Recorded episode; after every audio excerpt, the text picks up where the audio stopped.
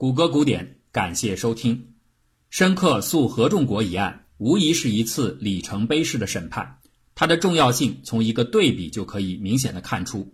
在该案发生之前的一百二十多年间，直接关乎言论自由的最高法院的判例为零；而此案发生的前后短短几年间，美国各地法院根据一九一七年出台的反间谍法所处理的言论方面的诉讼便高达一千九百件。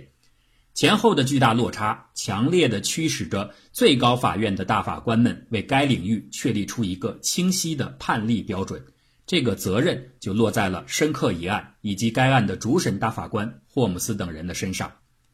判决书中，霍姆斯确实提出了一个影响深远的界定标准，即一种言论是否达到了需要被追责的程度，要看它是否给社会带来了明显而即刻的危险。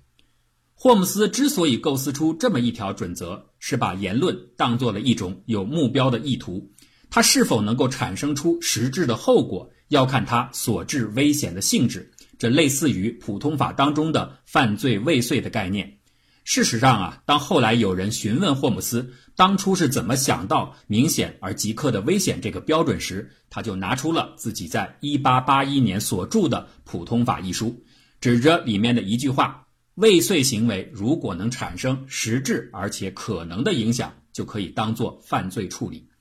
这个类比呢，具有天才般的创建。可是有趣的是，霍姆斯本人原本并没有打算把这种类比确立为一种标准。所以啊，在深刻一案当中，我们可以发现他自己也没有做到用心的去斟酌适用这种标准。散发传单无论如何也不太能够和影院中造谣火灾发生的行径相提并论。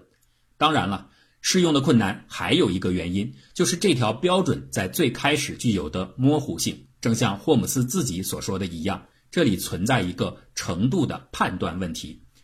这种模糊性激起了后来法学界学者们的激烈的讨论。美国宪法学者哈里·凯尔文认为，深刻一案的判决意见里，给人留下印象最深的就是那段剧场火灾谎言引发恐慌的比喻。但是很可惜，他却是完全错误的，因为他把言论获罪看作了一种极端情况下的例外。那这种认识成立的前提是一切的言论已经获得了第一修正案的普遍的豁免。可事实上根本没有这样的前提。况且呀。这种比喻把问题太过简化了，真实中的那些足以挑战和冲击到法律制度的言论的案例都不可能只有如此之低的复杂性，所以啊，这完全没有实用价值。马宁夏皮罗也提出，明显而即刻的危险，类似于普通法当中煽乱罪的言论不良倾向原则，那这不等于又回到原点了吗？法官、政府、陪审团还是很容易的把他们不喜欢的言论界定为具有不良倾向，或者等价的说，认为其具有明显而即刻的危险。与此同时啊，另一些学者则提出了支持性的意见。美国宪法学者查菲解释说，这个比喻性的原则通过权衡社会各个方面的综合效益，首次暗示了言论自由在这个效益序列当中的优先地位。所以，到了后来，哈兰斯通大法官才能在合众国诉卡罗琳公司一案当中得以提出言论自由是优先自由的著名论断，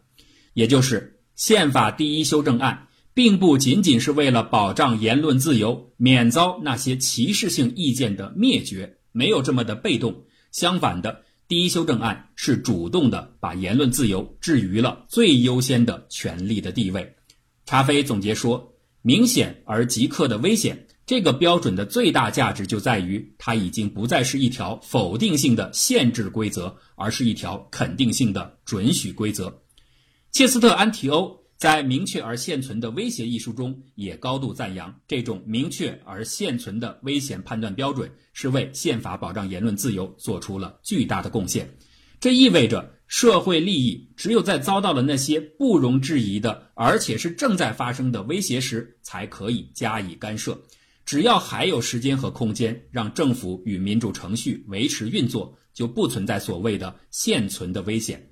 那种仅仅因为担心未来的后果而前置当前的言论的理据，全都不再成立。这一点正是明显而现存的危险这个标准的精髓。从以上的思考可以看出，霍姆斯提出的标准因其内在具有的天然合理性，在虽非提出者本意的情况下，后来仍然被越来越多的法官们采纳，并逐渐发展成为检验言论威胁性的关键准则。不过呀，在深刻一案审理的时候，这种后续的价值还没有体现出来。霍姆斯等人在法庭所做出的不利于言论表达的判决，仍然起到了负面的范例作用。美国宪法学者米克尔·约翰在《自由言论和自治政府的关系》一书当中就总结说，最高法院就反间谍法所做出的一系列的裁定，让国会立法剥夺美国人民的言论自由和宪。让第一修正案对言论自由的保护完全落空。尽管如此，如果仅就霍姆斯个人的角度来看，相较于两年前的1907年在帕特森诉科罗拉多州案当中对布莱克斯通保守观点的忠诚奉行，深刻一案当中的霍姆斯无疑展现出了细微但却是关键的改变。通过与犯罪未遂的类比。他为言论的事后追责画出了一条界限，而对这条边界日渐成熟的思考，成就了霍姆斯在言论自由的理念方面后来出现的真正转变。这样的转变很快就到来了。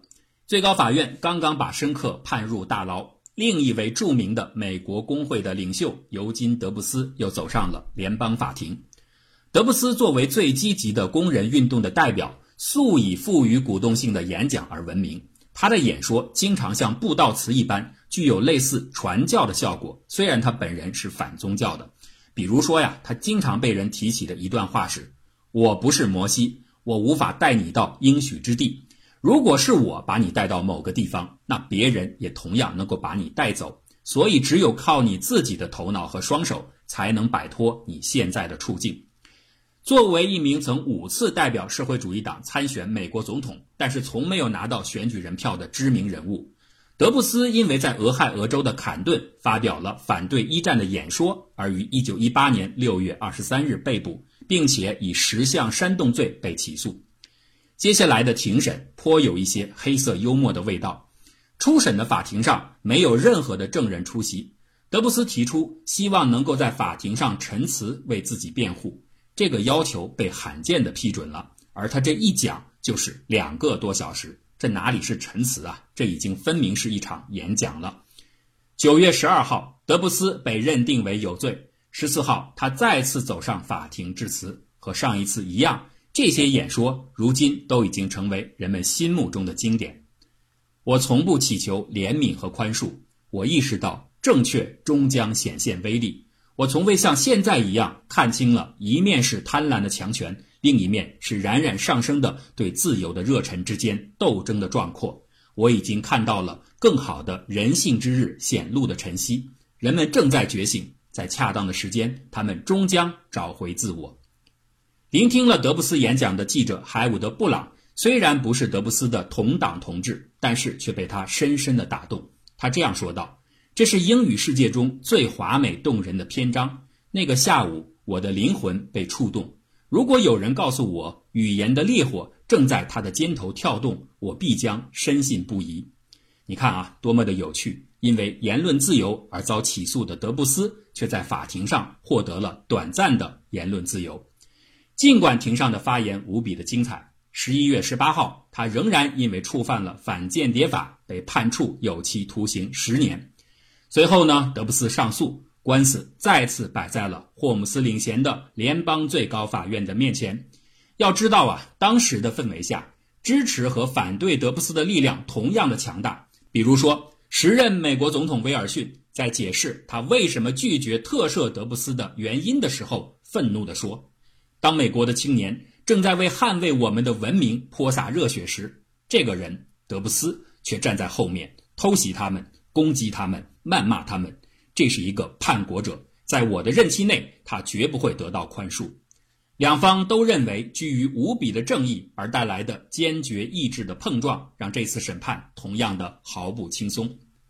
德布斯的辩护律师首次将如今的反间谍法和一百多年前的防治山乱法进行了类比，而更为细致的梳理来自纽约著名的民权律师吉尔伯特·罗伊提交的意见书。在这一篇文章中，他详细而完整的整理了防治山乱法出台的整个历史背景，并且特别援引了维吉尼亚州的决议和麦迪逊报告这两份古老的历史文件，甚至啊，连杰弗逊寄送给前第一夫人去解释自己为什么要释放所有因防治山乱法而入狱的人的原因的信件都翻了出来。罗伊说，杰弗逊之所以当年能够在大选当中完胜。麦迪逊报告绝对居功至伟，这充分的说明了当时认为防治山乱法违宪的观点是民心所向。这样的一番功课不可谓做得不足。罗伊律师尝试着从源头上理清在建国之初防治山乱法对宪法的冲击和引发的混乱，以及最后时刻人民彰显出的意志。他的用意不言而喻，就是要借助一百多年前的大辩论，体现出今天的反间谍法。具有类似的效果，控方自然也不甘示弱，他们当然也从历史文件入手进行对抗。律师们找出了当年那份维吉尼亚州决议时的少数派的声明，意思就是说，在当年不同的声音同样是强烈的，而且啊，司法部提交的特别诉状当中尤其强调了，当时那一次的选战发生之前，社会上原本就充满了反对联邦党人的氛围，亚当斯因此落败。杰弗逊的胜利和所谓的防治山乱法之间没有多少联系。那在特别诉状的最后，司法部的代表特别强调了1897年在最高法院的审判意见当中对布莱克斯通观点的坚持。那对于这样的老调重弹，罗伊律师反讽说，布莱克斯通是笃信巫术的。如果他的观点样样都要原样的继承，是不是今天我们也应该一并把巫术信仰包括进来呢？唇枪舌剑之间，大法官的终审意见出炉了。由于和此前的深刻一案间隔极短，那不出所料，认知的惯性让霍姆斯等人依然选择坚持此前的判例。霍姆斯在最后的判决意见书中说明，被告演讲的目的不是概括性的反对战争的行为，而是反对正在进行的这场战争。被告反对战争是如此的明确。以至于其言论的意图和后果就是要妨碍国家的征兵。如果这是出于故意，而且在任何情况下，这样的故意总会引发相同的后果，那么这种言论就不可以用所谓社会主义者的普遍纲领或者表达是一种普遍信仰为由得到保护。德布斯案是霍姆斯提出明显而即刻的危险这个标准之后的第一个判例，但是正如查菲的批评。霍姆斯似乎并没有正确的运用这一准则，他只是把注意力放在了德布斯的演讲是否妨碍了征兵的论证，却忽视了检查一下这个后果是否属于明显而即刻的危险。厄内斯特·弗洛伊德更加直接地指出，这个案件的审理说明法官们对于挑衅性言论所造成的后果的判断是多么的轻率。他们只关注演讲者心中的意图，却完全忽视了，即使在这样的主观意愿之下，他们期许的目标能够达成的实际的可能性。德布斯作为主要的一个演讲者，当然有自己的意愿，也清楚的知道他演讲的后果。但是正因为这一点，这反过来说明了德布斯的言论事实上不具有阻碍征兵的实际效果。因为如果德布斯真的就是要直接的妨碍征兵的话，那他更应该选择去捣毁兵站，或者号召人们捣毁兵站，而他知道这件事事实上是做不到的，所以啊，他只能通过演说呼吁民众进行某种思考，这完全没有影响到政府的运作和民主程序的健康，故此这样的言论当然应该受到保护。不过呀，这都是后人的意见了，在当时倾向于控制自由言论的判例还是再次出现。在联邦最高法院里，庭审的结果是通过大法官们的投票加以体现的。庭审结束之后，大法官们会进行合议，并在随后举行表决，多于或等于五票的一方胜出。大法官们一般都倾向于建立一致的投票结果，以表现最高法院司法见解上的接近。但是啊，并不一致的投票结果也所在多有。如果首席大法官处于表决的多数一方，那就由他本人或者其指定的法官起草法院意见；如果首席大法官处于少数意见的一方，那就由多数阵营当中最资深的大法官或者其指定的法官撰写法院意见。法院的判决意见的草案起草完成之后，会在各位大法官之间进行传阅。如果草案的论证雄辩有力，那就有可能让一些大法官改弦更张，重新赞同判决意见书。因此啊，为了争取尽可能多的大法官的复议，一份审判意见往往要修改上十多次。最后正式形成的意见书叫做多数意见，它对于后续的案件审理构成审判先例，具有法律约束力。而处在少数意见一方的大法官们。有权撰写自己的不一样的看法，这被称作异议意见。异议意见不具备法律约束力，但是正因为如此，法官们在这样的意见书之中，往往挥洒自如，剑笔如铁，阐述出令人印象深刻而影响深远的法学哲理。德布斯一案当中，看似因循守旧的霍姆斯，其实在此时正在发生着改变。又是在不久之后。第三起关于言论自由的案件迅即到来，而这一次他选择加入到了少数意见的一方，而正是他撰写的此案的异议意见书当中，将留下光彩照人的话语。